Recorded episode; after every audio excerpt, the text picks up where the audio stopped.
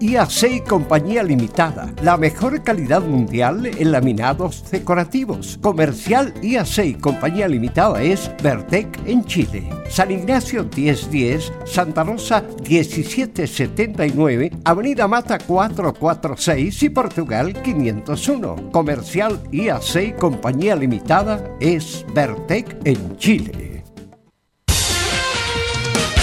Gracias a los superdividendos, tu hipódromo Chile siempre te paga más. Juega en Teletrack.cl. Descarga gratis la nueva aplicación de tu hipódromo Chile que siempre te paga más. su ventana cerrada, muy suave, llamaba Atención al gran musical de Portales. Una voz de Gineta Acevedo para cantar todos sus éxitos. Visita Radio Portales y el gran musical este sábado y domingo a las 8 de la mañana. Conozca su vida, aplauda sus éxitos. Gineta Acevedo, la dama de la canción. No salga de casa, no se lo pierda. Este sábado y domingo Gineta Acevedo en el gran musical de Portales. No se lo pierda. Quiéreme casita ingrata, tú me enseñaste a amar. Radio Portales en tu corazón, la primera de Chile. 13 horas 31 minutos. Atención a la red deportiva de emisoras amigas de Radio Portales. Al toque de gong, sírvanse conectar.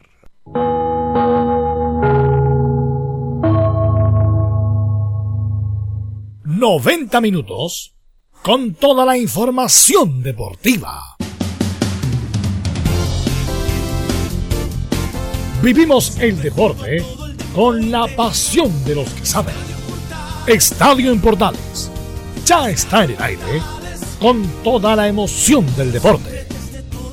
Comentarios: Carlos Alberto Bravo, Velos Bravo, René de la Rosa, Laurencio Valderrama, Camilo Vicencio, Patricio Rodríguez y Ricardo Jamasmí. Reporteros: Enzo Muñoz, Nicolás Gatica, Rodrigo Vergara, Juan Pedro Hidalgo y Rodrigo Jara. Producción Nicolás Gatica. Técnicos, Gabriel González Hidalgo y César Navarrete. Edición, Anselmo Rojas. Dirección, Carlos Alberto Bravo. Estadio en Portales es una presentación de Ahumada Comercial y Compañía Limitada. Expertos en termolaminados decorativos de alta presión.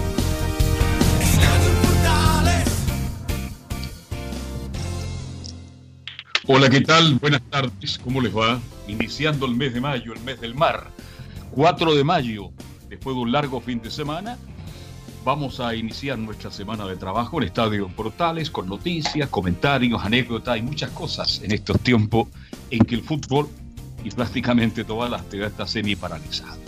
Pero bueno empezar con, con la ronda de salud. Vamos de inmediato a saludar a Nicolás Gatica. ¿Cómo estás, Nicolás? ¿Qué tenemos de Colo Colo para el día de hoy? Hola, ¿qué tal? Eh, alcalde de la gente del Estadio en Portales. Sí, bueno, hoy día en Colo Colo vamos a revisar lo que dejó este fin de semana lo de la AFC, que acogió lo de blanco y negro, así que y también lo que señaló eh, Morón sobre su salida, habló incluso algo de Paredes, Daniel Morón, así que todo eso es lo que pase en Colo Colo y también tenemos por ahí algunas reacciones de este fin de semana. Perfecto, muy bien. Ahí estaba Nicolás Gático, con, va a tener el informe de Colo Colo. Y Dorenzo Muñoz, ¿cómo estuvo el fin de semana? ¿Alguna noticia, alguna novedad de la U? ¿Cómo te va? Buenas tardes. Buenas tardes, Carlos Alberto. En la Universidad de Chile vamos a escuchar a Eugenio Lizama. Usted se preguntará quién es él. Bueno, es el neuropsicólogo deportivo del primer equipo de, Universidad de Chile que, que se refiere precisamente al reforzamiento del trabajo mental, algo que no se habla mucho durante este periodo de cuarentena. Perfecto, buen tema. Y nos vamos a otro sector, ahí está eh, Camilo Vicencio. ¿Qué, te ¿Qué tal Camilo, Marcelo? ¿Cómo te va? Buenas tardes. ¿Alguna novedad, alguna noticia? ¿Pasó algo en la Católica este fin de semana? Vamos a estar con Camilo Vicencio. Muy buenas tardes, Carlos, para usted y todos los auditores del estadio en Portales. Carlos. Sí, te escucho perfectamente. Carlos. Sí, te escucho muy bien. ¿Escucha Camilo, no? No, parece que tenemos problemas con Camilo. Sí, no parece, no nos escucha Camilo, a ver si. ¿cómo están? Muy buenas tardes para todos los auditores de Estadio. Sí, muy buenas tardes para todos los auditores de Estadio en Portales. Sí, pero... ¿Alguna novedad? ¿Pasó algo el fin de semana en Católica? En Católica no, recordemos que están hasta el 12 de mayo de vacaciones, les queda toda esta semana, la próxima semana ya van a estar eh, de vuelta viendo, eh, reintegrándose ya a los entrenamientos, ya sea virtuales o, bueno, virtuales momentáneamente. Así es. Bien, ahí tenemos la ronda de saludos. Velus, ¿cómo te va? Buenas tardes. Buenas tardes a todos los amigos que escuchan Estadio en Portales vamos de inmediato con los titulares que lee Nicolás Vitamina Gatica. Bien, vamos entonces con esta edición de Estadio en Portales titulares para esta jornada de día lunes. A nivel mundial, bueno, la FIFA considera que el fútbol no debería volver al menos hasta el mes de septiembre pero en Alemania está casi seguro la vuelta al fútbol, solo depende de algunos exámenes y algunas situaciones, por ejemplo, como los jugadores del Colonia. En Inglaterra están pensando en la idea de terminar las ocho fechas que faltan para el resto de la liga y jugarlas en Australia. En Italia Sassuolo fue el primer equipo de la Serie A que volvió a los entrenamientos y esperan hacerlo por supuesto también los demás equipos. Bueno, por su parte la Comebol se mostró dispuesta a dar por finalizado el fútbol durante el 2020, aunque claro, dependerá de cada liga. En el fútbol chileno obviamente aún no están las condiciones para volver a entrenar, lo que se será por supuesto definido en los próximos meses, pero podría volver entre julio y agosto. Sabremos por cierto las novedades de los equipos grandes, que ya escuchamos ahí algún adelanto. Y cerramos con la épica junto a Fabián Rojas aquí en Estadio en Portales. Muy bien, gracias Nicolás Ignacio Gatica López. ¿Y qué tema tenemos para Sí, no, no, yo quisiera partir, eh, bueno, el fin de semana, eh, una gran, no, no, sé si tan esfuerzo, pero muy importante lo que hizo el, CF de eh, retransmitir, o sea, retransmitir algunos por primera vez. veíamos los partidos completos del Mundial de 62, porque una cosa es ver imágenes, compactos, los goles, que lo, vi, lo, lo hemos visto hasta el hartazgo, pero es distinto ver un partido completo donde uno puede sacar conclusiones más importantes. Y gracias a esta transmisión de yo vi el partido de Chile-Italia y Chile-Brasil, algo de partido con Alemania. Entonces, cada uno, bueno, trabajaste con Julio Martínez, entonces uno escuchaba a Julio Martínez que hablaba de los muchachos del 62 y la verdad que uno, que, que uno decía yo como una generación más joven, nuevamente está dando la lata Julio Martínez con la cuestión del 62, nos tiene hasta acá Julio Martínez. Julio Martínez ha sido de los periodistas que más recordaba esa gesta, que no solamente fue una gesta deportiva, fue una gesta política, una gesta económica, una, que marcó un antes y un después en la historia de Chile, no solamente una cuestión deportiva.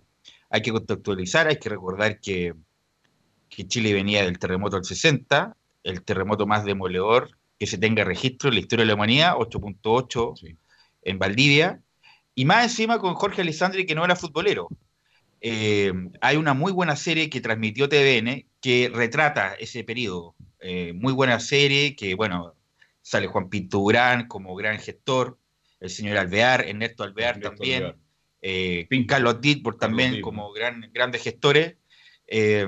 Y se hace el Mundial de ese sentido. Entonces siempre se habla de los jugadores, que se habla mucho de los jugadores, que aquí, que allá, pero como uno no los ve, no lo puede tener opinión. Entonces, lo bueno de este ejercicio fue ver in situ, o sea, no in situ, perdón, pero ver en, tiempo como corresponde a un partido de fútbol ver a grandes jugadores, eh, por supuesto con las atenuantes de que no tenían la preparación física que hay ahora, no obstante que estaban muy bien preparados para la época.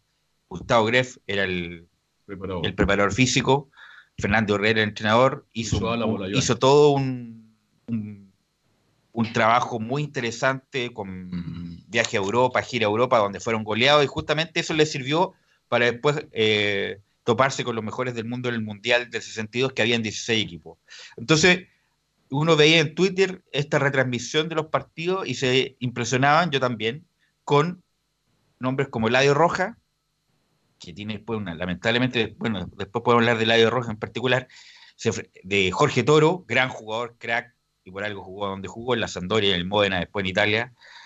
Raúl Sánchez, yo también te he escuchado de Raúl Sánchez hoy, de, nuevo, pero hay que ser Raúl Sánchez, de nuevo Raúl Sánchez. Bueno, era verdad, Raúl Sánchez era un gran jugador, tiempista como poco elegante.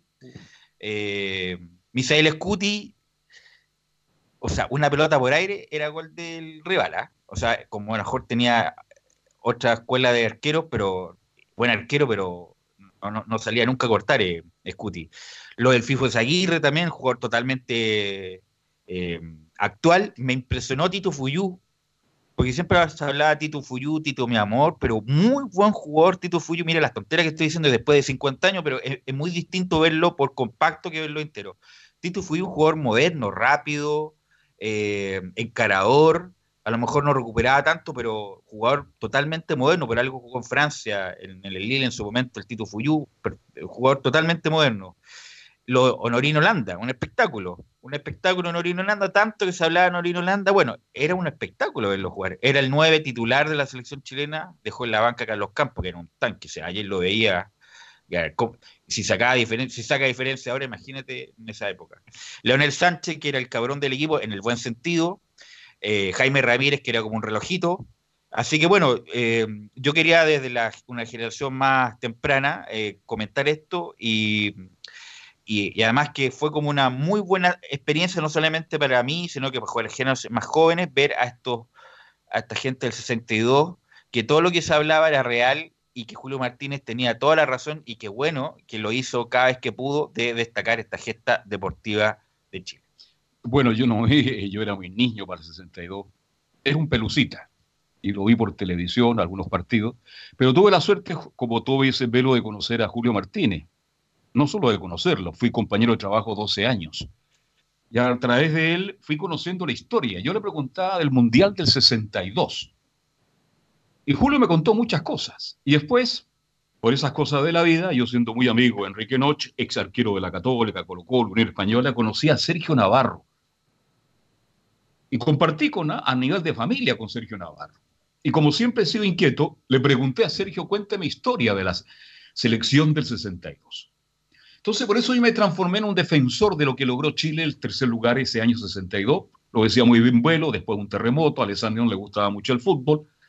Tres dirigentes extraordinarios, espectaculares, y se logró hacer un mundial en Chile. Pero entrando a lo futbolístico, cuando yo digo que Fernando Riera es un técnico extraordinario, y cuando en Chile con justicia se habla de Bielsa con justicia, absolutamente con justicia. Se habla con justicia de San Paolo y yo siempre digo, cuidado, que el fútbol no partió ahí, partió con Fernando Riera, que para esos tiempos era un tipo demasiado exigente, era muy profesional. Era un tipo que había que tomar una decisión, la tomaba. Y de hecho, Veluz, Jaime Ramírez Banda, cuando estaban concentrados en Algarrobo, una casa que se fue demolida lamentablemente hace poco, cuando Jaime Ramírez, paseando por el paseo costero de Algarrobo, llegó atrasado tres minutos, lo echó de la selección.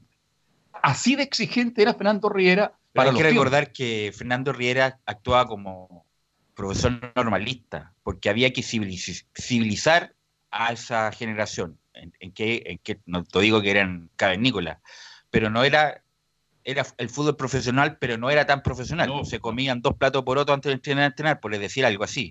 No estoy caricaturizando, sino lo comentan miles de crónicas que yo he leído de Edgardo Marín respecto a eso. Pero obviamente él actuó como un profesor normalista en el sentido de que esto había que hacerlo profesional y no como el hobby en la tarde eh, después del trabajo formal que tenían algunos, que algunos trabajaban. Entonces él profesionalizó el fútbol chileno, le dio un ampum después a la selección chilena y él actuó como a los que las generaciones anteriores como un profesor normalista para encauzar a este tipo de jugadores que eran grandes jugadores, pero también tenían sus debilidades. Debilidad. Claro, en una época que el fútbol no era tan profesional, obvio. Y por ahí aparecieron figuras como la que tú ya nombraste.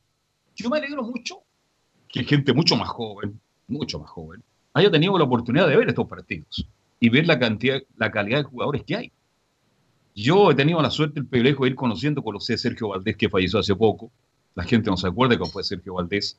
Con Isaguirre tengo la suerte de encontrarme habitualmente y conversar estos temas con Leonel Sánchez, con Braulio Muso, a quien le mando un saludo muy cordial, muy caballero, muy respetuoso. Empleado bancario, Braulio Muso, nunca dejó de trabajar en el Banco del Estado. Nunca. Dijo, no renuncio a este trabajo. Bueno, y así se formó la historia. Y tú bien dijiste, Raúl Sánchez, cuando yo digo que Raúl Sánchez aprendió mucho, Elías Figueroa Raúl Sánchez, tiempista, elegante, extraordinario. Carlos Contreras, recientemente fallecido, fuerte, agresivo, imponía su presencia, su físico, un metro ochenta y tres para la época. Yo siempre tengo a Luis Armando Izaguirre como el mejor lateral derecho de la historia del fútbol chileno. Acuérdate que jugó después la selección de la FIFA. Que por eso le, le pusieron FIFO. El FIFO Izaguirre. Sergio Navarro, potente, rápido, encarador. Después termina jugando Manuel Rodríguez, ¿eh? de lateral izquierdo, sí, sí, eh, sí. con pierna cambiada. Era como el Mulsi Rojas del, de la época. ¿Tú sabes a quién marcó el mejor jugador que marcó a Garrincha? Manuel Rodríguez. Manuel Rodríguez. Fallecido hace poco tiempo, una pena, una lástima, gran tipo, gran persona. Bueno, y nos metemos con Eladio Rojas. Pierna larga, remate media distancia, buen cabezazo por la altura y tenía, tenía mucha fuerza. No, metía, metía la suela, pero además jugaba muy bien al fútbol, Eladio Rojas. Que ahí me quiero detener en Eladio Rojas, después del Mundial se va a River Play, donde juega, pero no Muy es poco. figura en ningún caso. Ahí estuve leyendo el fin de semana, porque hay que aprovechar el fin de semana también para tratar de cooperar con el programa.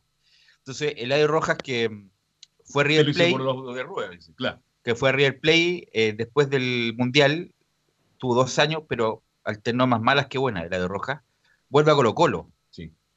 Vuelve a Everton y tuvo un accidente automovilístico, Eladio Rojas, y que le, lamentablemente, prematuramente, a los 34 años se tuvo que retirar pero lo, y, entonces yo me pregunté, por qué Eladio Rojas no llegó al Mundial de 66? Bueno, esa es otra historia, después lo podemos comentar. Pero Eladio Rojas, por lo que vi yo, que, pero, o sea, un volante central total que jugaría perfectamente ahora, alto, además de buen fútbol, eh, metiendo la sola. Eh, así que no, un jugador completo y fue, de, diría yo, de los mejores de la selección del ese sentido. Y tuvo suerte Eladio, mira las cosas de la vida, en esa época de Fernando Riera, Lucho Álamos, se formó la selección chilena A y B. Y Eladio saltó de la B a la A. ¿Por qué saltó? Porque Alfonso Sepúlveda, gran volante de la U, de una elegancia extraordinaria, tuvo un problema cuando en una gira de, con la U, justamente en México. Lo quebraron a Chepo Sepúlveda. Y ahí aparece Eladio Rojas. Y se transforma en un jugador extraordinario, tú lo bien lo dijiste, un jugador espectacular, un jugador que está para estos tiempos, y que lamentablemente también se fue a temprana edad porque murió en Viña, en Reñaca, donde él vivía. Porque, el año 91. Claro, se identificó con Everton de Viña del Mar, ahí jugando con la nieta, le dio un infarto en plena plaza, en la playa Reñaca y se fue el gran Eladio Rojas. Y seguimos avanzando, te hablaste de Jorge Toro. Las no, características Jorge Toro, de Jorge Toro es.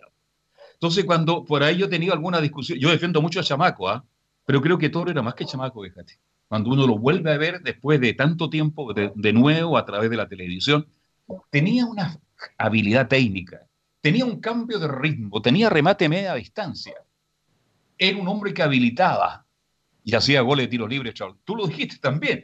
Era el cabrón, en el buen sentido de la palabra, Leonel Sánchez, que todas las pelotas detenidas, que todos los tiros libres eran para Leonel. ¿Te acuerdas? Tú lo viste, ¿viste el tiro libre que le marcó a Gilmar ante Brasil? Jorge Toro por extraordinario, espectacular. Y cuando ya entramos en ataque, Jaime Ramírez, que fue uno de los primeros que jugó en River. Pero Jaime Ramírez. En, no, Racing. Pero Jaime Ramírez era como un volante. Sí, puntero los volante. que, los que, jugaban arriba era Leonel por izquierda, y Honorino. Honorino Holanda por el medio. Eh, Fuyú de atrás. Y también. Fuyú venía de atrás. Bueno, lamentablemente Fuyú se lesionó el partido en Italia, después no, no juega mal el Mundial de Sentido. Jaime Ramírez era como un volante, volantero, sí. que volanteaba mucho porque, bueno, lo, lo, que me recuerdo yo es que los, los primeros partidos era Misael Escuti, Isaguirre, Sánchez, Contreras. Sergio Navarro, Eladio Rojas, Jorge Toro, Jaime Ramírez, Leonel Sánchez, Honorino Holanda y Alberto Fuyu. Correcto. El partido que vi yo con, es el equipo titular. Después hubo lesionado y bueno, se juega con Alemania, después se tiene que ir a Arica y, lo, y bueno, y con Brasil hay varias, después entra Armando Tomar, Armando Tobar, Tobar por Fuyú, entra Manuel Rodríguez por eh, Navarro. Por Navarro. Aparece Cruz, eh, Cruz. Aparece el Chita Cruz, Adán Godoy, sí. el arquero del último partido, Godoy, eh, con su sombrero. Sí. Así que no, insisto, fue muy ilustrativo, muy interesante y, y ahora uno le da el margen a Julio Martínez, porque era como los pocos que defendía. Defendía y que le daba con el 62 siempre y otra. Y una y uno decía, otra vez con el 62, ¿hasta cuándo? Bueno, tenía toda la razón y, justamente como uno no, no puede hacer análisis de lo que no ve, eh, solamente de oídas, de lo que contaban sus abuelos, sus padres o los comentaristas clásicos importantes como Julio Martínez, que insisto, debe, haber sido el, el que más le dio con el 62, bueno, se justifica totalmente la gesta deportiva, que no solamente fue una gesta deportiva, fue una gesta económica, política, social en la. Llegó en un momento extraordinario para el país. Yo recuerdo cuando Chile va a Arica y le gana a Rusia.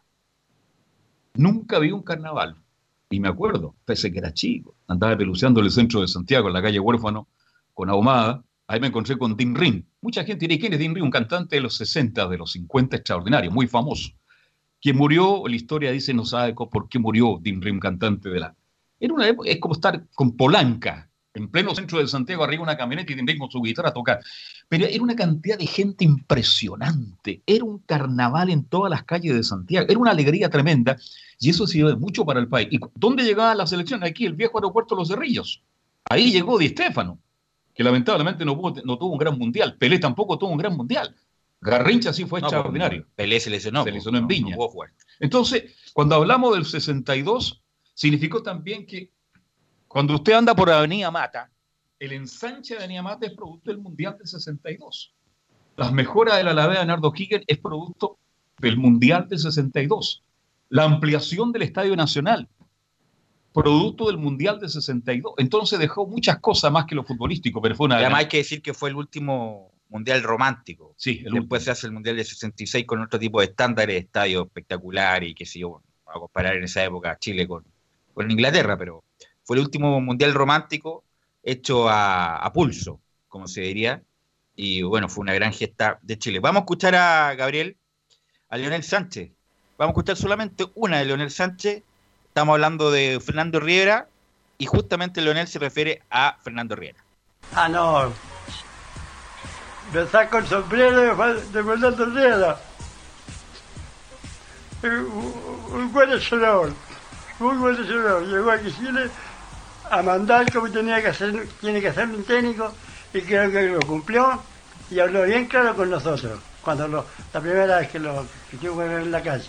Aquí el que no cumple se va. Pero aquí somos todos uno, porque vamos a jugar por el mismo equipo todos y, y, el mundial en otro país y tenemos que dejar una buena, una buena experiencia, una buena historia de, los mundiales aquí en Chile que tuvimos la suerte de los en el 62, donde creo que no fallamos porque le dimos un tercer lugar a Chile del mundo. Y yo, el cole. Ahí está Leonel hablando de Fernando Herrera. Y lo que me llama la atención fue el post-mundial. El 66. Este equipo después se estaba quebrado. El 66. Y, bueno, investigando ahí por qué el, el no fue el 66, por qué otros jugadores tampoco fueron el 66. Bueno, el equipo estaba quebrado. Incluso un grupo de jugadores no quiso repretar a Jorge Toro, que todavía estaba totalmente vigente. Jorge Toro no juega el Mundial del 66 uno de los cracks de Chile no juega porque había, eh, había problemas internos y algunos jugadores querían que no fuera. Eh, y bueno, Chile hace un papelón, pierde dos partidos eh, y empata con Corea. Ya con Elías Figueroa presente, el 66, ya aparece el, gran jugador que es Elías Figueroa. Y la, la figura de esa, de esa Copa del Mundo fue Rubén Marcos, que fue lejos el mejor de Chile con una capacidad física extraordinaria. El 62 Rubén Marcos tenía 19 años, por eso no, participa mucho, o no participa, la verdad.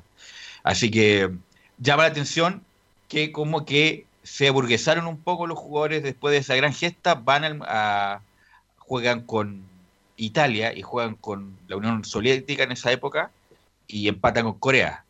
Pero ese grupo, que también fue comandado por eh, Fernando Herrera, eh, estaba quebrado el grupo y lamentablemente hacen un pésimo mundial. Claro, cuando se puso los recambios, eh, claro, la, la, sección 62 logró muchas cosas, recibió muchas cosas, el homenaje de la gente, estaba quebrado. Ahí aparece el gran Elías Ricardo Figueroa Brander, y aparece un gran conocido mío, Hugo Villanueva, Ignacio Prieto aparece. Claro. Hugo Villanueva, para que ustedes sepan, amores auditores, lo que les gusta la historia, pudo haber sido mejor lateral izquierdo que Sergio Navarro, miren, y que Jan Bosellur. Extra, uh, y fue parte del gran equipo de la U de Chile, y es el lateral izquierdo. Aparece Nacho Prieto, que fue, fue Francia. Una serie de jugadores muy interesantes. Este, eh, un equipo que tenía buenos nombres, pero que lamentablemente no tuvo un gran mundial. Pero es parte del quiebre que hubo producto de algunas figuras que tú bien nombraste que estaban plenamente vigentes para haber ingresado a ese equipo, pero ya ahí el fútbol se empieza a profesionalizar mucho más. Los No, intereses son mucho de- más fuertes. Más que eso era un problema de convivencia interna. De relaciones humanas, claro. Más que, lo, más que cualquier otra cosa. Producto Carlos. de que en el fútbol siempre han existido los celos, pues, los celos profesionales. Camilo, Y hay que recordar que estos problemas de indisciplina también ya pasó, ocurrieron antes con, con otro jugador como Enrique Cubacuador Mazábal antes del Mm, Mundial del ah, 62, que histórico, también ya quedó, ya quedó marginado. Claro, ya había quedado marginado. ¿Tú sabes por qué no? Mira, yo nunca he visto imágenes del Cuacuá. Hubiera sido Ya. extraordinario verlo en el Mundial. Eh, se dice que no fue por una indisciplina probablemente tal, sino que porque era era porfiado. Que le decía a Fernando Riera, súbete las medias, súbete las medias, jugaba con la Media abajo. media abajo, aunque Honoril Holanda también jugaba con las medias Sí. abajo. Y bueno, por tanta insistencia, Fernando Rivera lo corta. Pero tanto se habla del Cuacuar Marsal que hubiera sido un espectáculo verlo. La verdad, yo no he visto imágenes de él, entonces no puedo dar una opinión al respecto, solamente lo que vi por la imagen y sobre todo los partidos del fin de semana. Claro, Guacuá era peluzón, para usar un término bien chileno. Pelusa, este, jugador talentoso, extraordinario. Y ahí muestra la personalidad Fernando Riera. ¿Tú sabes lo que era dejar en esos tiempos, velo, a Enrique Cuacuauro Mazábal fuera de la selección? Había que tener, perdón de la expresión que voy a usar, había que tener cojones. Y los cojones le sobraban a Fernando Riera. Por eso hay un monumento frente al Nacional ahí que lo recuerda un técnico realmente adelantado para los tiempos. Bueno, después el 66, donde lamentablemente se hizo un mal mundial, después el 70 no se clasifica, el 74 con una gran selección también, con Luz Álamo, tampoco se clasifica, con grandes jugadores. El 78, increíblemente Chile no al mundial, lo pierde con Perú en la eliminatoria. El 82 vamos con Luis Antibáñez, lamentablemente muy mal preparado, ese hace un papelón también. El 86 estuvimos cerca ahí en el repechaje, perdimos con Paraguay al final. El 90, ¿para qué recordarlo? El maracanazo. 94 suspendido. 98 vamos con Acosta, haciendo un digno mundial, clasificando a octavos de final. El 2002 fue mm, desastroso. El 2006 aún más desastroso. Bueno, viene Bielsa, clasificamos con Bielsa. Después el 2014 con San Paoli. Y lamentablemente nos despilfarramos otro mundial con Pisi a la cabeza. ¿Tú te acuerdas de la selección del 82? Por supuesto que me acuerdo. Un equipo. Pero mal preparado. Nombre, por, mal- algo por algo mal hizo preparado, papelón, mal el papelón que hizo. Con todo respeto, Lucho Álamos, perdón, Lucho Santibáñez, Carlos Alberto, diga esas cosas. Como si estuviera ayer con él. Ahí jugaba Orlando García, René Valenzuela, Elías Figueroa, el Flaco Vigorra, Mario Ben. Era un equipo, Carlos Caselli, Gustavo Moscoso, Juan Carlos Letelier. Un equipo que tuvo una concentración, dicen, demasiado larga en España y eso le pasó también a una selección que era para que hiciera un gran mundial y fue un desastre. Así de simple. Así que bueno, quisimos recordar esto del Mundial del 62. Yo siempre desde chico escuchando a Julio Martínez de los muchachos del 62, que siempre les daba su homenaje. Obviamente que Chile ha sido generoso con los del Mundial del 62, siempre han tenido homenajes de todo tipo, Sí. han, tenido, han tenido pensión del Estado, pensión de la NFP, no sé en, en qué estará en la actualidad. Eh, pero faltaba el reconocimiento de las generaciones más jóvenes que tuvieron la posibilidad, como yo, por ejemplo, de ver los partidos y casi íntegramente el fin de semana y la verdad hicieron un gran mundial, habían grandes jugadores y a lo mejor eh, tuvieron un gran entrenador y fue, diría yo, eh, pionero como era la manera de, de preparar. Fernando Herrera formó una escuela, unos buenos alumnos como Pellegrini, otros no tanto como Salah, eh, y varios más. Ahí Así- también está Carballo, está Lulo Socia. el Lulo Cías, Carballo, qué sé yo. y- pero bueno, un gran amigo suyo, amigo mío, el Tano Bionde. el Tano Bionde, bueno, el, Manuel Pellegrini, que sin duda fue el más exitoso de todos. Así que bueno, eh, recordar a Pero esto- te hago una pregunta de lo que viste para ti, porque ahora aparecen las encuestas. Las encuestas son, hay que, ahora yo esto de las encuestas uno tiene que mirar el momento, porque no se puede comparar 30, 40 años atrás con el momento actual. Pero ¿cuál fue el que te, más te llamó la atención a ti de lo que viste? No, no, que yo diría que perfectamente podrían jugar ahora eh, el de Roja, Tito Foyú, perfectamente, Jorge Toro, Bueno, varios los que están ahí podrían jugar. Lo que pasa es que obviamente la preparación es distinta, no, está tan la ciencia como estaba ahora, como, como no había prácticamente en esa época la preparación, el profesionalismo, que ahora tú recibes la pelota y no tienes tiempo ni para girar. Bueno, en esa época había espacio, a pesar de que se jugaba con gran dinámica en el Mundial, lo vimos, pero había espacio, había espacio. Era impresionante la cantidad de interrupciones para el partido con Italia y, todo, y todos los fotógrafos en la cancha, o sea, era como, era impensado ahora, era otra época. Pero habían grandes jugadores, Honorilo Nanda, la verdad, un espectáculo oh. jugando, Leonel, eh, Jorge Toro, Fuyú, bueno, todos los que ya nombramos. incluso eh, Campo. Campo era, un, era un jugador de área. Un jugador de área medio tronco. Muy tronco. Eh, Potente. sacaba diferencias por su Físico. envergadura. Así que bueno, este fue el recuerdo que tuvimos del Mundial de Sentido. Ojalá eh, que las nuevas generaciones lo hayan podido ver y aprovechar para hacerse una mejor. Eh, Tú sabes quién era el tercer arquero, ¿no? Trabajó contigo Manuel Astorga en la U, claro. ¿Lo tuviste o no? Sí, pero no, eh, kinesiólogo. Kinesiólogo. Un arquero muy elegante, muy plástico. Y el segundo arquero, antes de terminar, era Adán Godoy. ¿Quién era Adán Godoy? Era un espectáculo. Jugando por el Chago Borneo la Católica, era un arquero que se soltaban todas las pelotas. Pegaban en los palos, travesaño, vertical, le rebotaba. Era un arquero rebotero. Y llegó a jugar la gran final del tercer lugar contra Yugoslavia. Las cosas del fútbol con ese gol de la Sí, Misael Scuti no sacaba, o sea, no salía a cortar ni un centro. ¿eh? Los goles de Brasil y varios goles de cabeza es porque Scuti lamentablemente se queda parado. A lo mejor. Eh, ¿Te gustó Garrincha? Sí, pero no lo vi tan bien, ¿eh? O sea, jugadorazo que va a estar. Pero fue, bien marcado por Chile por, varios pasajes, la verdad. Muy bien marcado por, por Rodríguez, por Eladio. No, pero Eladio un portento, ¿eh? cubría todo el, ancho de la cancha. Extraordinario, el gran Eladio Así que fue nuestro recuerdo de los muchachos del 62, como diría don Julio Martínez, y nuestro pequeño homenaje por, y además ser justo, la verdad, con, con esa gesta deportiva y con varios jugadores que todavía siguen vivos. Así que vamos a ir a la pausa, Gabriel, y vamos a ir a la coyuntura, la actualidad, que pase con Colo Colo, la U y Católica después de la pausa. Radio Portales le indica la hora. 14 horas, 2 minutos.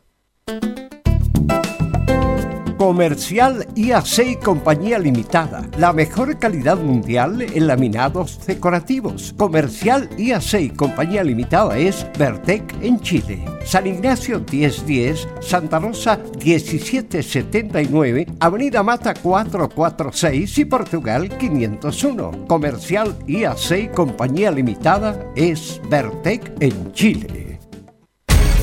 Una mirada distinta, con reflexión profundidad. La encuentras en www.opine.cl. Ya lo sabes, www.opine.cl. Somos tu portal de opinión. ¿Quieres tener lo mejor y sin pagar de más? Las mejores series de televisión, los mejores eventos deportivos, equipo transportable, películas y series 24/7 Transforma tu TV a Smart TV. Llama al 973-718989. Twitter arroba Visita www.radiosport.cl, el sitio web de la Deportiva de Chile. Programas, noticias, entrevistas y reportajes, podcast, radio online y mucho más. Todo lo que pasa en todos los deportes lo encuentras en www.radiosport.cl la Deportiva de Chile en Internet. Termolaminados de León, tecnología alemana de última generación. Casa Matriz, Avenida La Serena, 776 Recoleta. Foro 22 622 56 76. Termolaminados de León.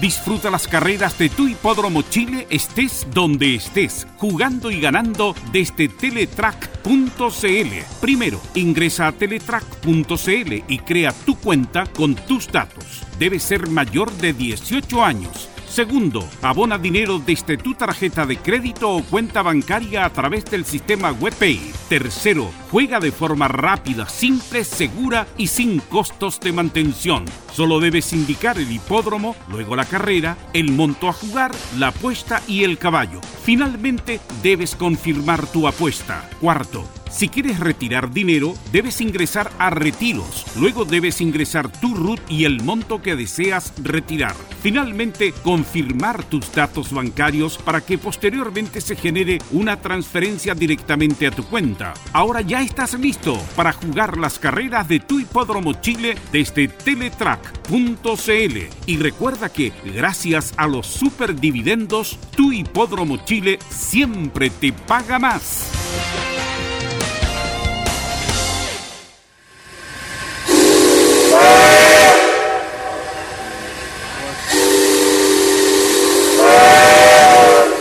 Salvador Fernández regresa a la estación principal, Radio Portales.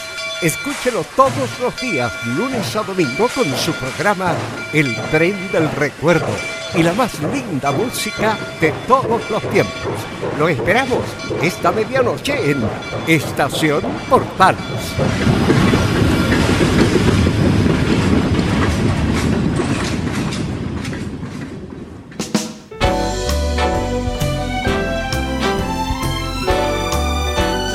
Radio Portales, en tu corazón, la primera de Chile.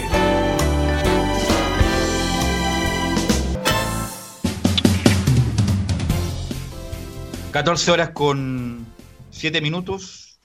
...ya estamos de nuevo de vuelta... ...con nuestros amables oyentes... ...como diría don Julio Martínez... ...recordándolo a cada rato... Así que estamos con Nicolás Gatica para que nos informe de Colo Colo que pasaron muchas novedades el fin de semana, Nicolás Gatica. Exactamente, y la noticia principal de este fin de semana es la siguiente, que dice, dice que la FC aceptó la solicitud de Colo Colo para acogerse a la ley de protección del empleo, nos referimos a Blanco y Negro, claro está, el organismo finalmente aceptó el pedido realizado hace unos días por la concesionaria. Además dice, claro, se, se acoge esta petición de Colo Colo para la ley de protección del empleo, dice que el resultado es favorable para Blanco y Negro, ya que el organismo decidió dar el visto bueno a la solicitud que se le había presentado desde la concesionaria. Acorde a esto, es que los jugadores del primer equipo deberán recibir el dinero desde su seguro de cesantía a contar de esta semana. El único que tiene problemas con eso es Nicolás Blandi, ya que aún no contaba con las cotizaciones requeridas para cobrar este seguro. Por lo tanto, era una formalidad, así que ya después, bueno, está el trámite pendiente la inspección del trabajo, pero bueno, eh, va a empezar a pagar los sueldos que tienen un tope de dos millones y tanto. Dos millones nueve, más o eh, menos Así que bueno, la situación de Nico Blandi yo creo que internamente la va a tener que ver Colo Colo. A lo mejor le va a pagar un adicional parecido. Eh, pero ya está formalizado ya Nicolás Gatica cuáles son los pasos a seguir. Bueno, ahora obviamente ya tiene que hacer esto efectivo la gente de, Colo Colo, pero la dirección del trabajo todavía tiene pendiente lo que pasa con, los jugadores, la solicitud que había hecho los jugadores para lo del también para este tema, así que falta esa, esa arista todavía, pero por lo menos la, otra parte ya, ya está definida. Ok.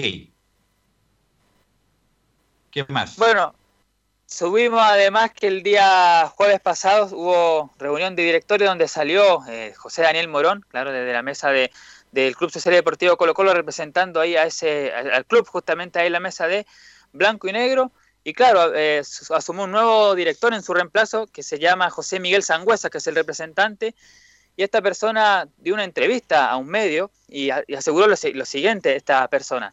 Dijo que podemos actuar como mediadores, o esa es la, intención que tienen ellos, y buscar un acuerdo con los jugadores. No queríamos que ningún funcionario fuera despedido, pero el quiebre con el plantel es algo que nadie deseaba. Además dice, hay plazos y trámites que ya están corriendo, por eso, pero eso no implica que no podamos llegar a un acuerdo. Y termina diciendo con lo de Paredes, con respecto a lo dicho de Paredes sobre una mala administración, Sangüesa mencionó que como club social hemos sido siempre muy críticos con la administración, el modelo de sociedades anónimas deportivas no fue lo que se esperaba, aseguró este Sangüesa. Bueno, ya comentamos lo de Sangüesa, aquí vamos aunque el público sea renovando, pero bueno, Colo Colo tiene que ser responsable, no le alcanzaba para pagar la cantidad de sueldo que la planilla era como de 600 millones de pesos, también mucho dinero. y por algo se acogió. Y, bueno, Colo Colo quería llegar a un acuerdo, que era rebajar un 30, 40, 30, un 30 25% los sueldos y que se restituiría a posteriori una parte de eso, no, no, no la totalidad, y en cambio Colo- los jugadores querían la totalidad, no llegaron a un acuerdo, y en vez de llegar a ese acuerdo, van a recibir mucho menos. Claro, ahí yo lo comenté, ya un error de los jugadores, no se dieron cuenta, mal asesorado. Imagínense un jugador, lo máximo que puede cobrar son 2 millones 900 y tantos mil pesos. ¿Cuánto gana Esteban Paredes? Pongo ese ejemplo nomás. Si le fueran descontado el 30, el 40%, había sacado mucho más de lo que puede lo va a recibir ahora. Entonces, ahí un error de comunicacional. Yo sé que los jugadores de Colo Colo, algunos están arrepentidos, que están buscando una fórmula, pero también creo, Belu, que los dirigentes de Colo Colo aprovechan este momento y le van a dar curso a la situación. Esto está prácticamente aprobado y mañana, como dice Gatica, tendrán que estar cobrando sus honorarios, no directamente a Colo Colo, Nicolás, y perdiendo muchísimo dinero, Nicolás Gatica.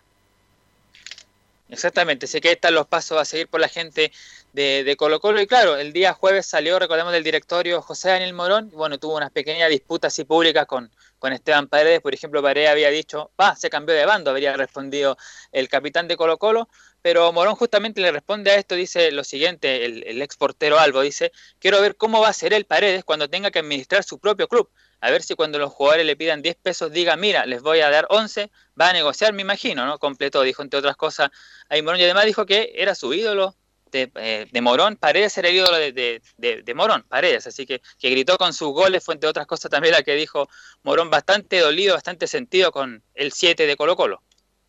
Claro, fue en declaración del producto que Paredes ahora es dueño de San Antonio Unido. Ahí compró San Antonio Unido el equipo del SAU, la quinta región, el querido puerto de San Antonio. Yo creo que aquí, en el fondo, los jugadores de Colo Colo deben estar muy arrepentidos de cómo está terminando esta telenovela. Si es que está terminando, porque algunos todavía sueñan que puedan llegar a un acuerdo. Yo creo que los tiempos se terminaron, ¿ah? definitivamente. Gatica. Y otra de información de, Colo Colo, supimos que el día jueves fue la reunión de directorio, pero no se confirmó 100% a Aníbal Moza. Debe que, te- te- todavía queda un trámite para que pase esto. ¿Qué debe pasar? Necesita el apoyo del CSD, del Club Social Deportivo Colo Colo, justamente eh, Aníbal Moza para continuar, dice, claro. eh, aquí está, dice el CSD cuenta con dos votos clave para definir al nuevo mandamás, ya que Moza cuenta con tres votos de su bloque contra los cuatro asientos del grupo opositor. Así que tiene que ratificarlo todavía el Club Social para que ¿Y cuándo es? Eso hoy día. Eso hoy día Gatica, ¿no? Sí, hoy día debe definir Colo Colo si Moza A va a seguir de siendo las 7 presidente. de la tarde se define si Moza es, sigue siendo el presidente de Colo Colo. Y un nuevo directorio.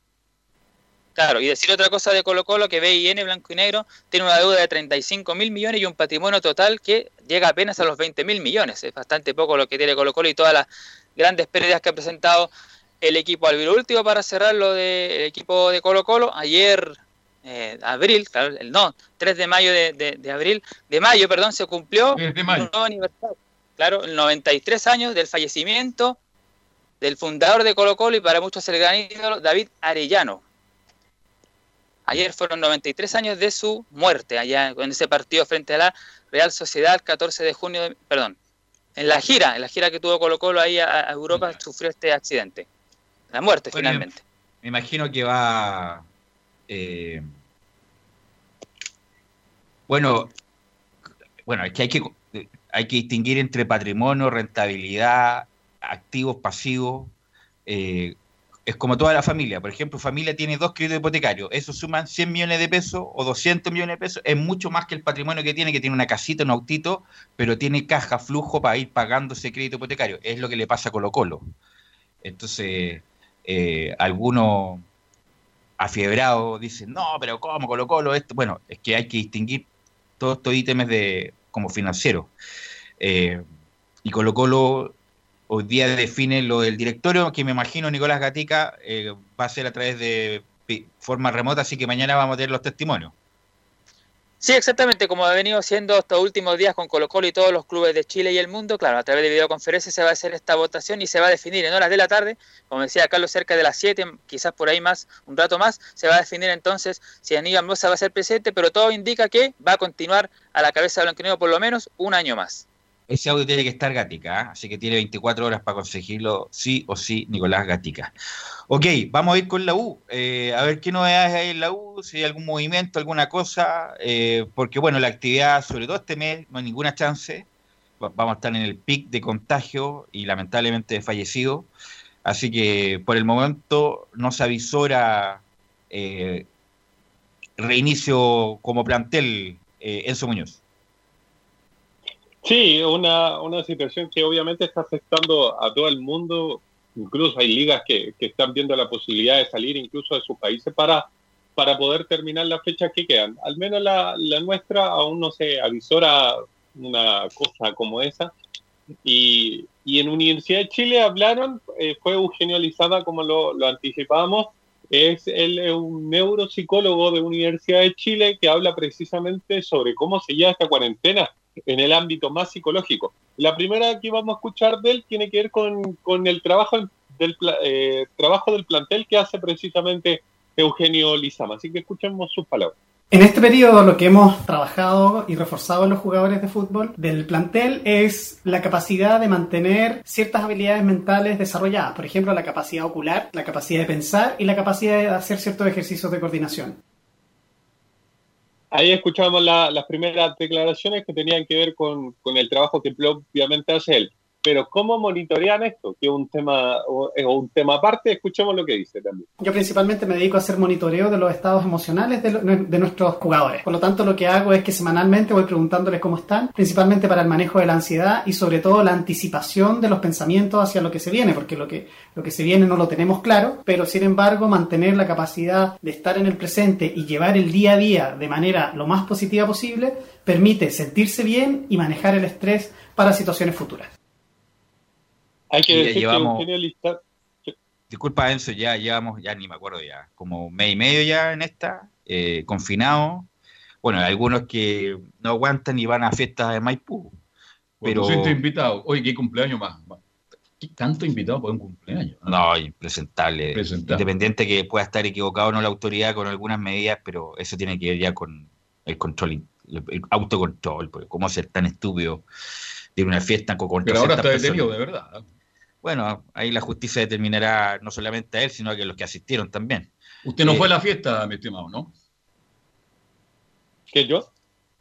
No, sí. Ah, no, usted está no. otro lado.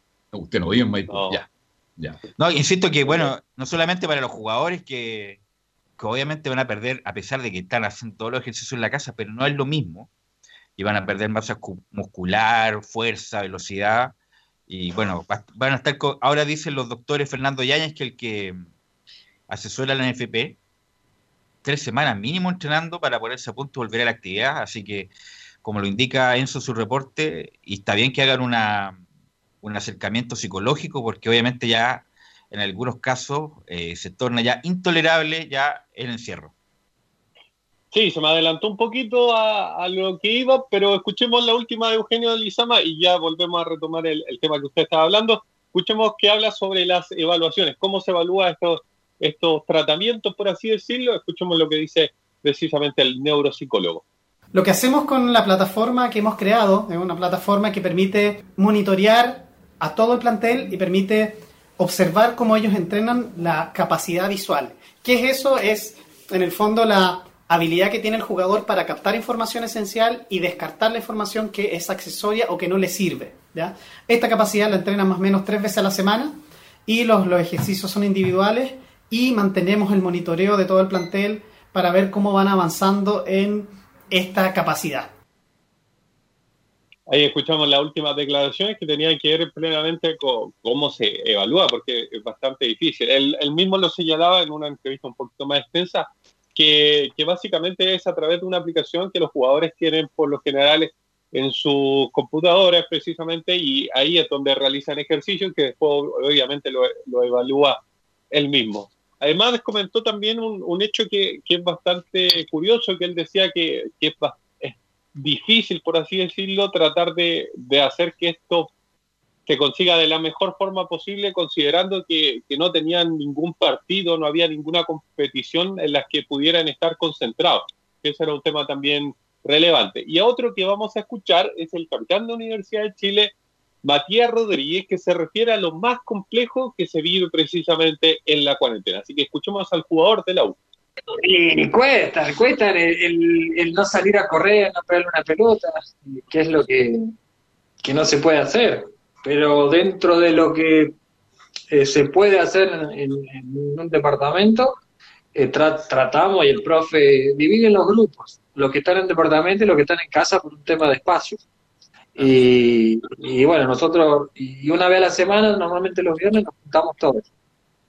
Pero está bueno, pasás una hora, una hora cuarto hablando y haciendo los ejercicios que son, son intensos, pero no, no es lo mismo que tener una cancha para, para poder correr y bueno, hacer diferentes trabajos que, no se pueden hacer. Pasa rápido, pasa rápido. Ahí escuchamos la versión de, de los jugadores también, que es importante tenerla, de luz. Así es, eh, lo comentamos, no es lo mismo a pesar de que algunos tienen gimnasios muy completos, otros no, porque no tienen la posibilidad económica y tampoco el espacio, hacer bicicleta estática, elíptica, eh, que sé yo, pesa y todo lo demás, pero no es lo mismo, la verdad. Así que van a más, se va a perder el ritmo, eso no cabe duda, y, por lo menos, como, como indiqué en el comentario anterior, van a estar mínimo tres semanas como puesta a punto para llegar a jugar el primer partido. Vale, sí que si el fútbol comenzara, yo soy optimista, en julio Preparación. Julio no. Agosto, finales de agosto, septiembre. ¿ah? Terrible, ¿eh? parece que el tiempo cada día se hace más largo, porque ya la cuarentena, bueno, los especialistas dicen que hay que enfrentarla de una manera. Ahí están los, los psicólogos que son encargados justamente de poder paliar esta situación que a todos de una u otra manera los tiene con problemas, mi estimado Enzo mío. Sí, un tema bastante complejo. La última que vamos a escuchar tiene que ver también con Matías Rodríguez, que cuenta un episodio que, por ahí pasó bastante desapercibido, que tiene que ver con la capitanía. Recordemos que, en ese tiempo, estamos hablando del año pasado, estaba Johnny Herrera de capitán y en un momento Alfredo Arias le da la capitanía a Matías Rodríguez, pero escuchemos lo de la propia palabra del jugador. Sí, a ver, Johnny fue cuántos años capitán del club y justamente cuando lo sacan a, Johnny el año pasado, con el técnico eh, Alfredo, y me llama Alfredo y me dice que quería que yo fuese el capitán. fue como sorpresivo, porque te estabas enterando que no jugaba otro compañero, y claro, y tenés que llevar la, la, jineta. Fue una sensación rara, obviamente de, eh, se disfrutó, lo disfruté, pero no es algo que me volvía loco, no es algo que me vuelva loco. Ahí escuchamos las palabras de Matías Rodríguez sorprendido el Mateo Rodríguez, pero creo que bien ganada la jineta, porque por lo que ha hecho en la U después de Johnny Herrera era el más indicado. que a mí me llamó la atención el que nos hablaba muy bien de él cuando lo entrevistamos en algún momento fue Cristian Castañeda, eh, en Estadio Portal en su momento. Bueno, él estuvo en el cuerpo técnico con Víctor Hugo un periodo eh, corto, y lamentablemente no, no le fue bien, pero no hablaba bien de Matías Rodríguez y primera persona que yo escucho que no, que no hablaba bien de él. Pero bueno, Matías Rodríguez ha sido factor muy importante en el club, el defensa con más goles, multicampeón, y además está completamente vigente, y además se va a ser chileno ahora a mediados de año, así que hay, muchos factores para que por lo menos continúe un año más en la U, eh, Enzo. Sí, un, es casi un hecho de que el jugador lo más probable es que, es que si no continúa su carrera en nuestro país y decide retirarse, al menos va a quedar viviendo en nuestro país porque dice que, es un país que le, gusta, aparte está completamente vinculado con la Universidad de Chile, el capitán. Lo más probable es que dentro, cuando se reanuda el fútbol, termine siendo el máximo defensa goleador de la historia de nuestro campeonato, así que va a tener una trayectoria importante, un peso importante dentro de la institución. Estamos hablando derechamente de Universidad de Chile. Ok, eso. Muchas gracias. Nos encontramos mañana con más noticias de la U. Buenas tardes. Y vamos con Camilo Vicencio, que ya está enlazado, está listo directo para que no hable de Católica, están de vacaciones, vuelven el 12 de mayo la próxima semana, es un decir que están de vacaciones, pero vamos a escuchar igual a don Camilo tal cual, entre comillas, están de vacaciones porque están, obviamente, están, tan paralizados durante todo este, durante todo este tiempo. Igual siguen eh, entrenando y eh, eh, particularmente en la, en la, parte física, eso es lo que dice, mm, lo que, lo que están realizando.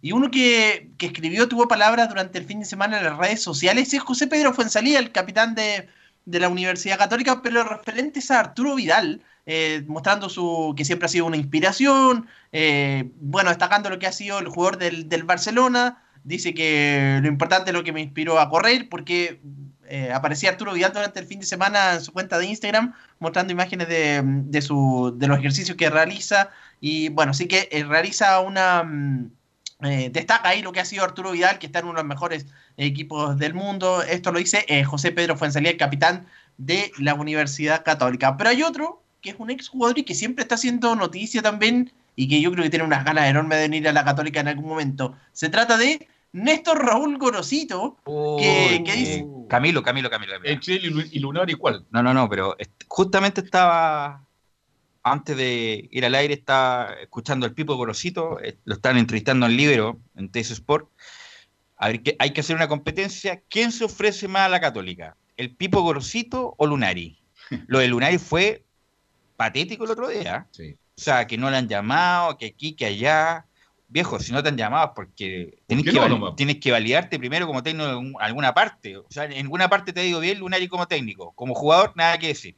Pero como técnico, nada, viejo. Estuvo en, Millonario, no le fue muy bien. Estuvo en, Bolivia, con muy malas sensaciones dejó Lunari. Bueno, el Pipo Grosito, el Pipo Grosito tiene espalda pero hay que recordar que el Pipo Gorosito le hizo juicio a la Católica en su momento y hay algunos dirigentes que todavía le pasan la cuenta con eso, Camilo. Tal cual, yo creo que va a ser eh, difícil que, que, vuelva, por lo menos ahora en este, a pesar de que han cambiado los algunos dirigentes de, bueno, pero tienen que irse todos, pues Camilo, tienen que irse todos los dirigentes que están en esa época y ahí podría llegar Gorosito. Sí, sí, sí. Bueno, dice que, eh, eh, y, ahora la, frase es la siguiente, que, dice que si ojalá, bueno, ojalá que le vaya bien, dice al técnico Ariel Holland, pero si es que en algún momento se va, espera que sea la posibilidad de volver a juntarme con ustedes. Eso dice, así que ya está, ya, ya manda el recado eh, nuevamente en esto Raúl Gorosito, que estaba en Tigre actualmente en, Argentina, y claro, que logró el año pasado el campeonato de la Copa de la Superliga Además recuerda también eh, que dice que Católica tiene todo, tiene que decidirse a ser un grande en América. Eh, y bueno, recuerda su paso por el 94-95, nuevamente dice que ha sido el golpe más doloroso que ha tenido en este deporte, los errores arbitrales, dice que la U tenía un equipazo en 94, pero la única diferencia que tuvo con nosotros fueron los árbitros, así que sigue con esa espira clavada ahí eh, Néstor Raúl Conocito eh, con ese título del año 94. Ese título que no ¿dónde, le fue, ¿Dónde le fue bien al Gorosito? ¿En Tigre? No, en Tigre le fue muy bien, fue campeón. Sí, campeón pues. de la Copa de la Superliga. Estuvo a punto de volver a San Lorenzo. Tinelli le pidió, ahí se equivocó Gorosito, o no sé, que se fuera inmediatamente a San Lorenzo, pero tenía vínculo con Tigre, no pudo deshacerlo y se tuvo que quedar en Tigre y ahora está... Eh, no pudo dirigirse. No, ¿Quién está en San Lorenzo ahora? Está... Tuvo Monardis, pero después salió y no me acuerdo quién está ahora. Eh, bueno, y perdió una gran oportunidad como para volver a un equipo grande el Pipo Grosito, así que, y además renunció Tigre hace poco, así que está sin club el Pipo Grosito.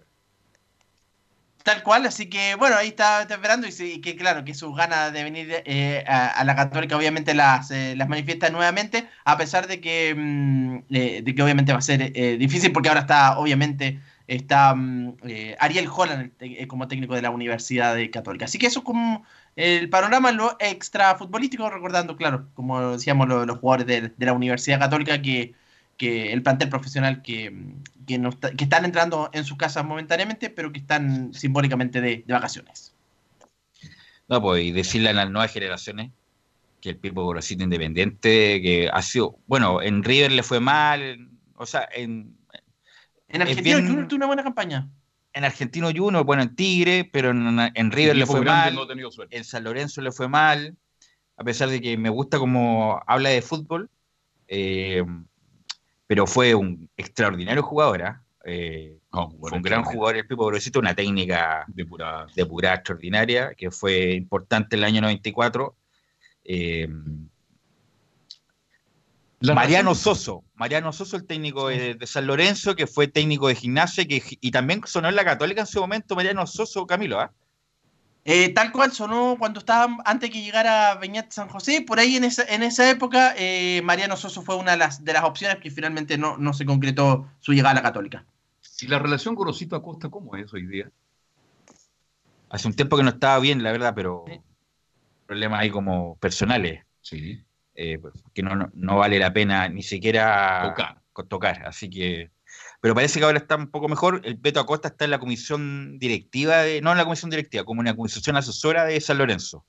Está ahí Romagnoli, el Beto Acosta y otros más, porque el presidente de San Lorenzo ahora es nada más ni nada menos que Marcelo Tinel, el técnico de San Lorenzo. Bueno, eh, le quiero agradecer a Nicolás Gatica, a ver si estamos más activos mañana, Nicolás Gatica. Nos vemos. Ok, gracias Camilo. Camilo. Ok, sí, Carlos. A las 7 nos juntamos. Nos recordamos entonces. De todas maneras, ahí estaremos en contacto En para fútbol y algo más. Con Carlos Alberto Bravo y Camilo Vicencio, Fútbol y algo más hoy a las 19. Vamos a ir a la pausa, Gabriel, y vamos a volver con toda la épica en la voz de Carlos Alberto Bravo y don Fabián Rojas. Radio Portales le indica la hora. 14 horas 30 minutos. Termolaminados de León, tecnología alemana de última generación. Casa Matriz, Avenida La Serena, 776 Recoleta. Foro 22 622 56 76. Termolaminados de León. ¿Quieres tener lo mejor y sin pagar de más? Las mejores series de televisión, los mejores eventos deportivos, equipo transportable, películas y series 24/7. Transforma tu TV a Smart TV. Llama al 973-718989. Twitter arroba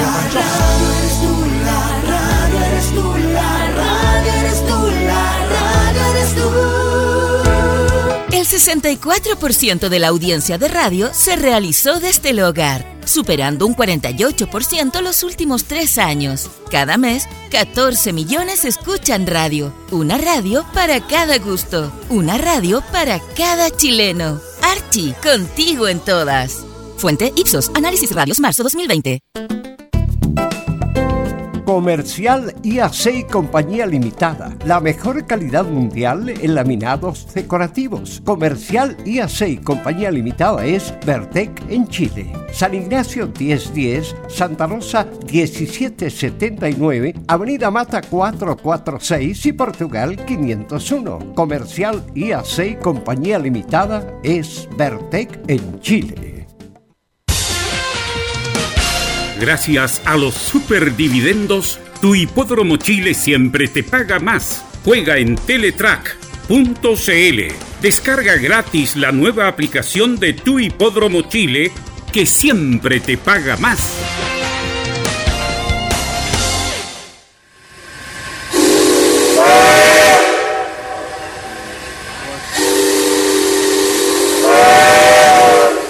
Salvador Fernández regresa a la estación principal, Radio Portales.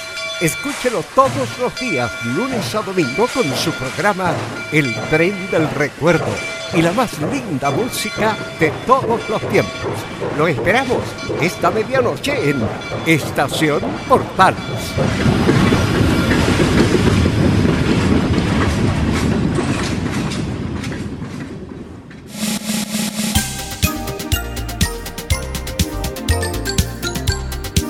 Radio Portales, en tu corazón, la primera de Chile.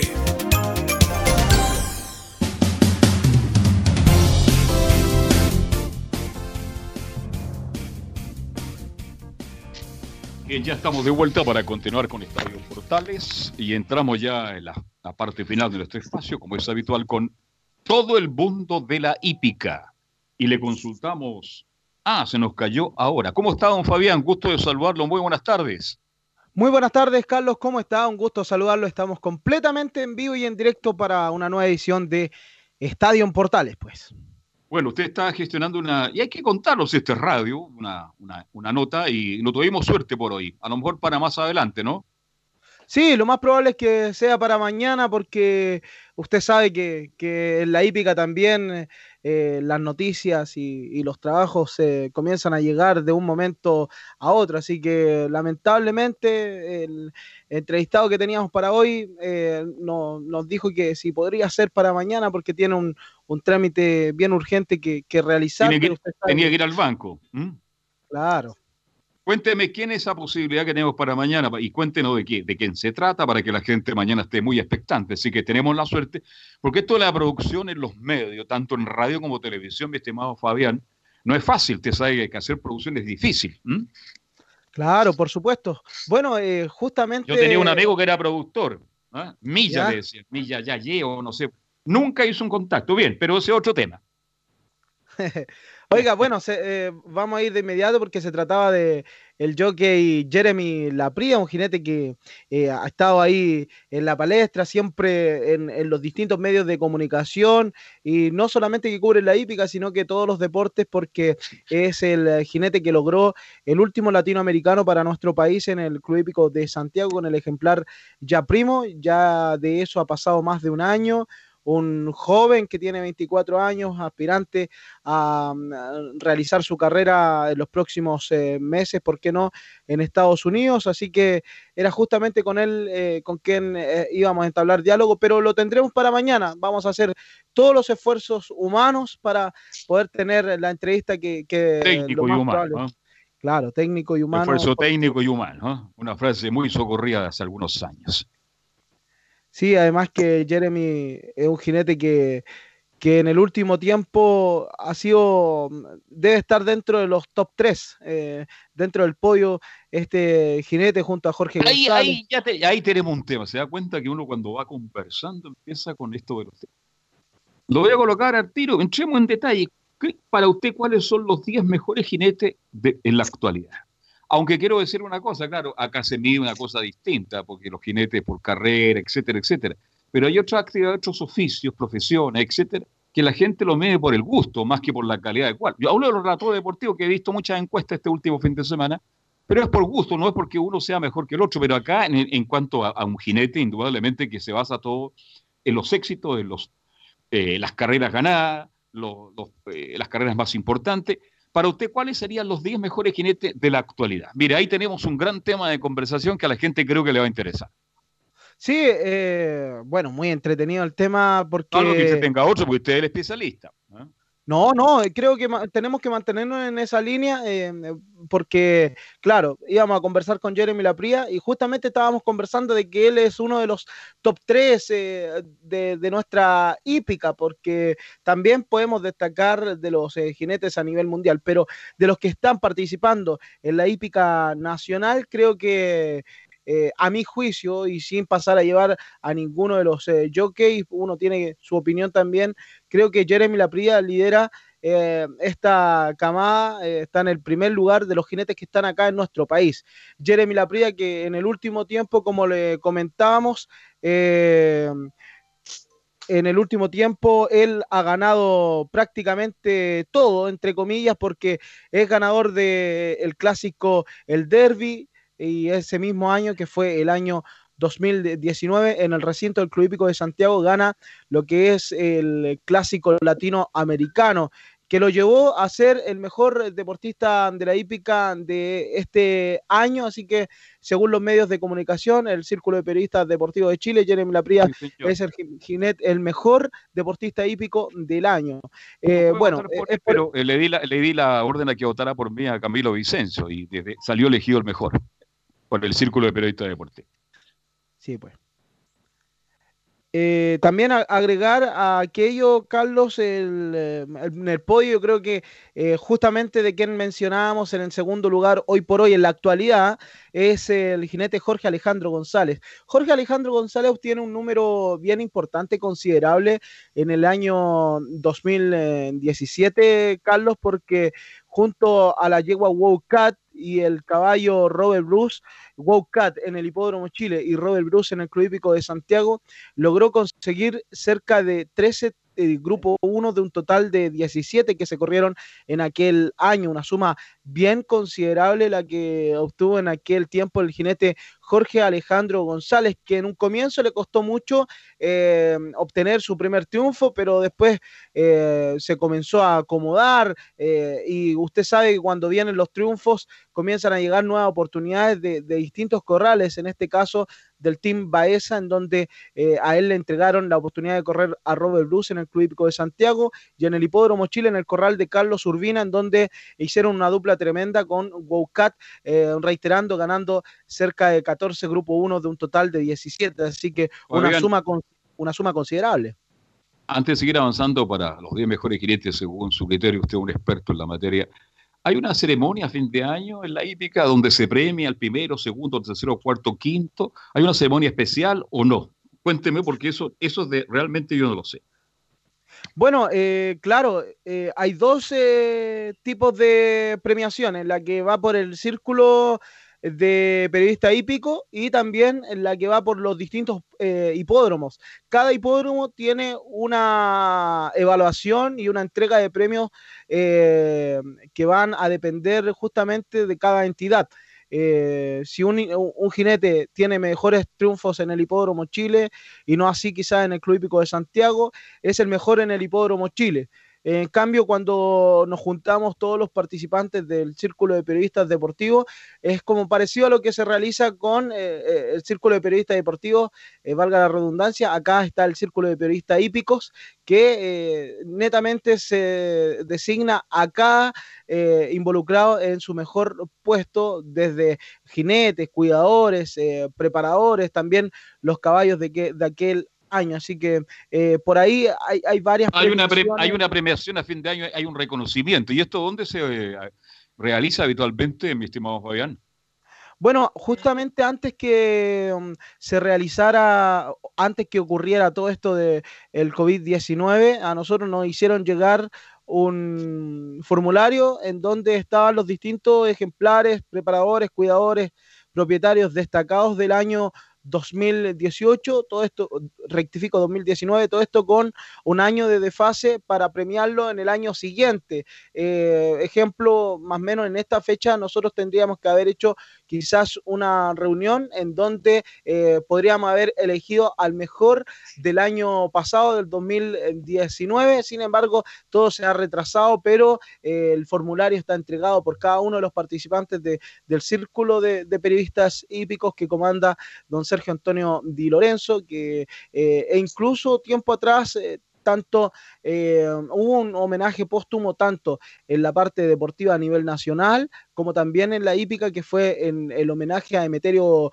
Guzmán, Carlos Alberto, que salió en varios medios de comunicación, el jinete más veterano de esta parte del continente, que a sus 72 años eh, lamentablemente partió al hipódromo celestial, como se le nombra acá en, eh, la jerga hípica, y que partió lamentable después de una tremenda rodada que tuvo por los trabajos de la mañana. Así que... eh, Si no, todavía estaría esto- corriendo, o si no, todavía estaría corriendo, ¿ah? porque tenía buena salud y buen Claro, estado físico.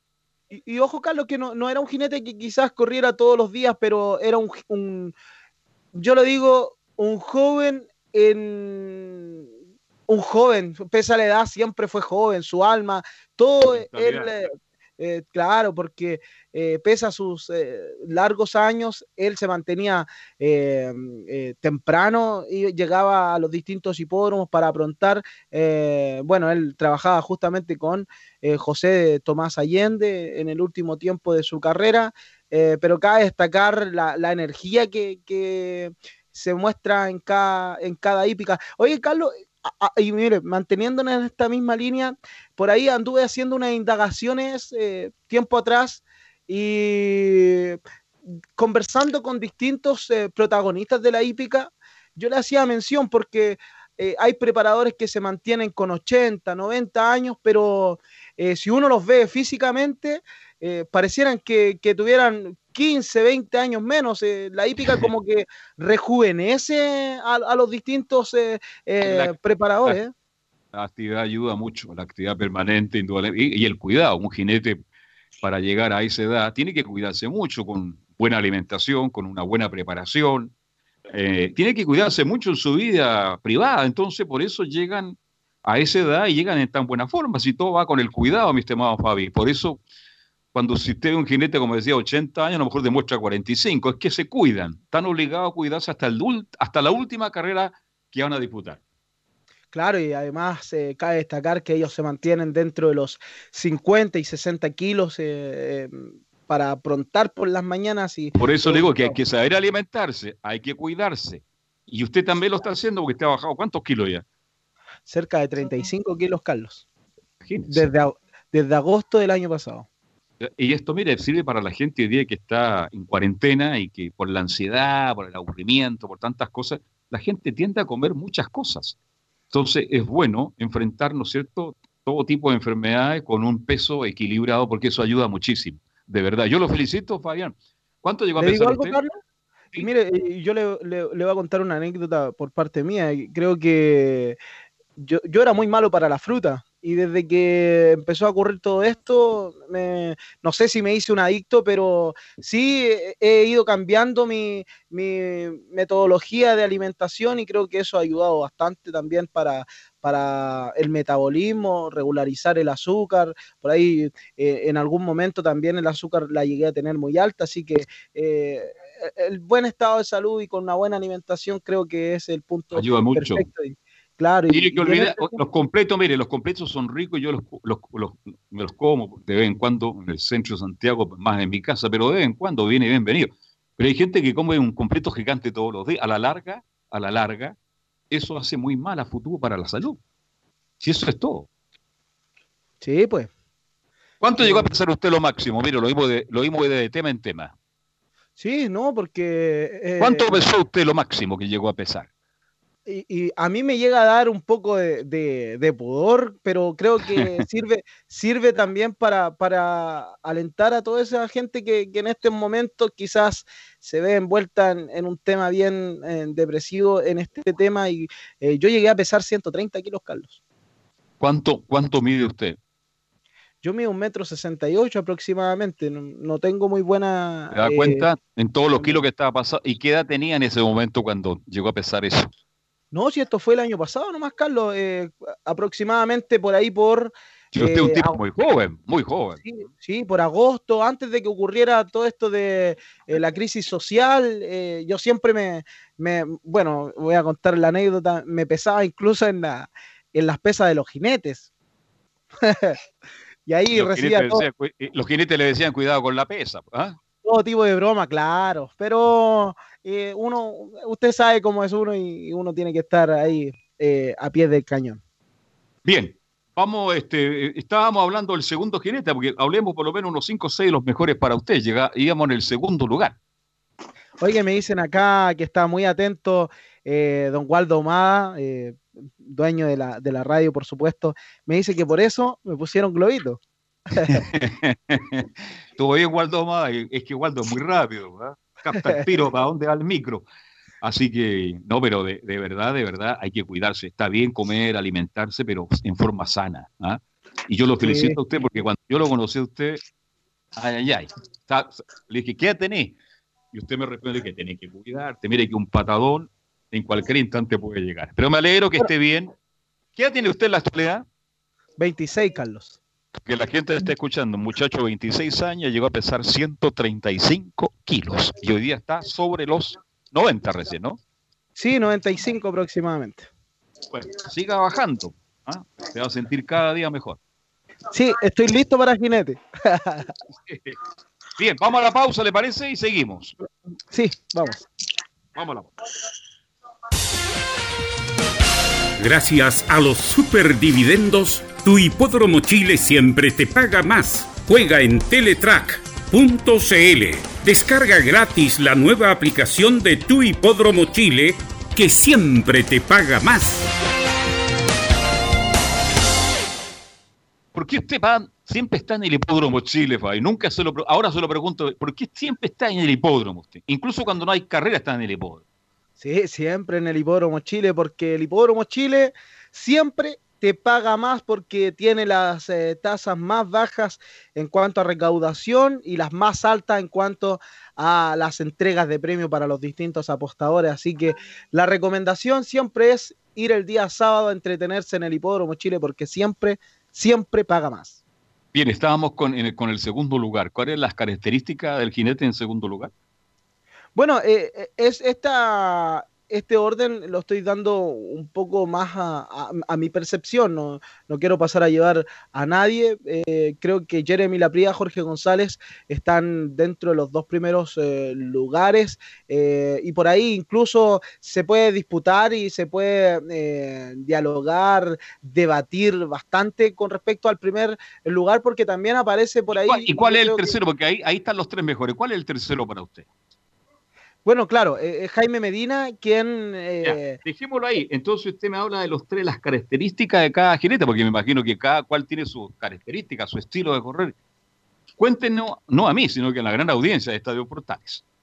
Bueno, claro, eh, de esto, de, dentro de estos tres jinetes, se, también por detrás están las grandes eh, caballerizas. Por tanto, de Jaime Medina, el último mencionado, está en el corral de Rodrigo Sánchez, que debe ser una de las caballerizas más amplias de nuestro país, que es el corral de Rodrigo Sánchez, que junto a Sergio Inde también y Patricio Baeza son dentro de las caballerizas más importantes eh, de nuestro país. Y justamente Patricio Baeza también es eh, quien está detrás eh, de varias montas de, de, Jeremy Lapría, que es el jinete que mencionábamos dentro de este podio, y eh, también Jorge González, que por ahí, pese a una lejanía con el corral del Team Baeza, hubo cercanías con otros eh, corrales como el corral de Carlos Urbina, el corral de Jimeno Urenda, incluso fue el mejor ubicado en lo que fue el latinoamericano disputado en el hipódromo de San Isidro con eh, el ejemplar chileno eh, en un cuarto lugar, así que creo que por ahí está y en cuanto a la modalidad de correr, bueno, Jeremy Lapría, lo que, por eso lo queríamos tener porque él mencionaba el año pasado que él quería irse a Estados Unidos aproximadamente por ahí por junio, julio, pero le fue tan bien el año pasado que se quedó y eh, eh, bueno, lamentablemente ahora nuevamente tenía la, la, la, oportunidad y querer irse a Estados Unidos, pero debido a todo esto que está pasando, todo se ha retrasado aún eh, más, pero eh, el estilo que tiene hoy en día el jinete Jeremy Lapría es un, un tanto muy parecido al que corren en Estados Unidos, que es con la huasca arriba, eh, eh, forzarse bastante a la hora de pegarle un, un huascazo, que así se llaman, al ejemplar correspondiente. Por ahí Jorge González eh, tiene la calma, la pausa eh, correspondiente para poder lograr los grupos 1 que, que, han tenido. Y creo que dentro de estos jinetes también cabe destacar la, cantidad de grupos 1 que, que invaden en ello, porque eh, creo que por ahí la experiencia que han tomado en estas carreras de Grupo 1 eh, es sumamente importante a la hora de mostrarse para, para, el mundo y también es por eso que han llegado oportunidades de Estados Unidos para el mismo Jaime, para Jeremy, eh, para Jorge, ir a correr en, en Perú, en distintos hipódromos de Sudamérica, en Argentina también y por ahí con eh, asociado hoy por hoy con los secretarios que son en, de la familia, creo que son muy distintos a la hora de, de, correr, pero que tienen ese esa energía de que son jinetes de grupo 1. Eh, reiterando que no, no, queremos pasar a llevar a nadie, pero son jinetes que hoy por hoy son los más codiciados de, de Chile, eh, Jeremy Lapría, Jorge González. Sí y también ahí, ahí le quiero hacer una pregunta porque no va quedando poco tiempo ya. Si usted tuviera un caballo, ¿a quién se lo entregaría? ¿A quién, a quién le gustaría que se co corriera su caballo de los tres? Me habló de La Pría, de González y de Medina. ¿Y por qué? Mire, Carlos, mire, voy a dar un argumento quizá un poco más amplio, eh, porque creo que en ese sentido uno tiene que sentarse y ver eh, las capacidades de los jinetes y eh, en dónde mejor se habitúan porque hay jinetes que andan mejor en distancia corta que en distancia larga, eh, aunque a veces también logran bastantes triunfos en distancia larga, pero va a depender del caballo. Si un caballo es de distancia corta, de distancia de mil metros, hoy por hoy yo le, le, pongo como jinete a Jaime Medina.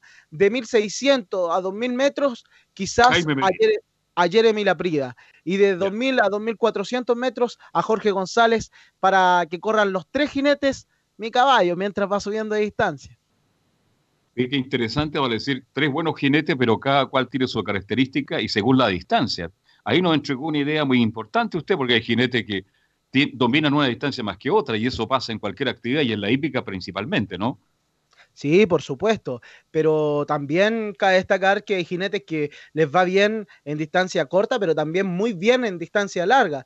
Pero dentro de este mm, eh, contexto que estamos hablando y también de lo que quisimos informar recientemente, creo que pasa por ahí. Creo que hoy por hoy en la distancia de mil metros, Jaime Medina es un jinete bastante seguro para quizás apostarle a un caballo fina sangre de carrera. Es un jinete que va a pelear hasta el último, como todos, pero creo que eh, los mil metros es lo que le queda mejor y, por ahí también a Jeremy y Jorge también andan muy bien en los mil metros, pero creo que si me dan a elegir eh, es lo que le mencionaba hace un instante atrás.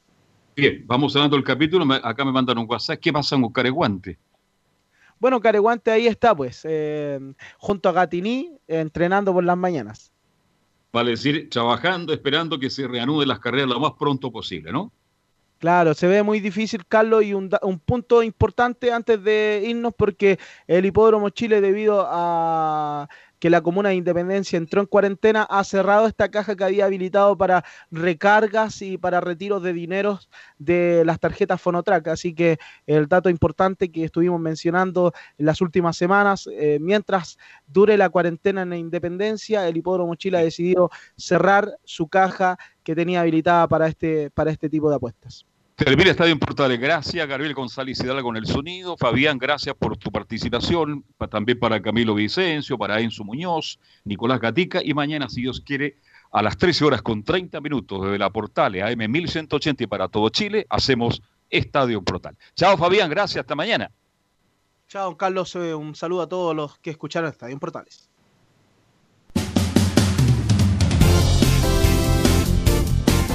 Fueron 90 minutos con toda la información deportiva. Vivimos